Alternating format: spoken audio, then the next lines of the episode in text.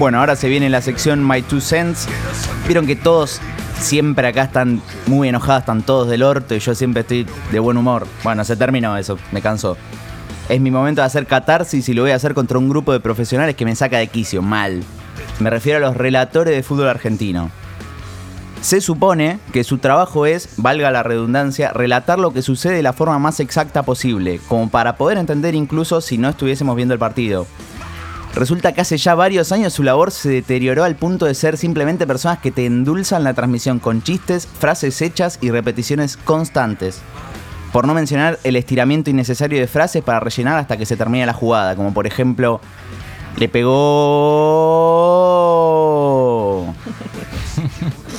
El mismísimo Víctor Hugo Morales dice que su relato del gol ante los ingleses en el 86 fue técnicamente malo, ya que se dejó llevar y no relató precisamente lo que sucedía.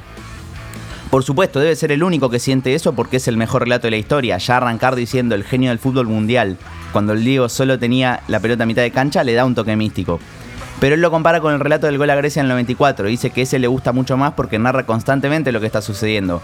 Balbo tocándola para Redondo, Redondo para Maradona, Maradona para Redondo, Redondo para Canigia, Canigia para Redondo, Redondo para Maradona, Maradona en la media luna, tiró gol. Todo eso en un lapso de 5 segundos hace Víctor Hugo.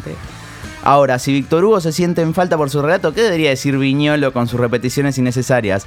Es Coco, es Coco, es Coco, es Coco. No lo cante, no lo grite, no se abrace o Vilouta con sus errores. Palo gol, palo gol, palo gol. O la pelota se va, mano, penal, lo dio. ¡Gol!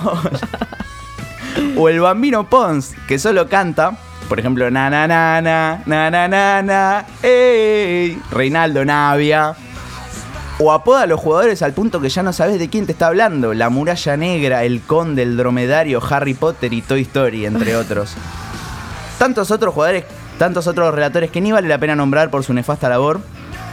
Realmente, si a mí me preguntaste, diría que la mejor dupla que se podría armar para una transmisión de fútbol, te digo Fabri Bonadeo.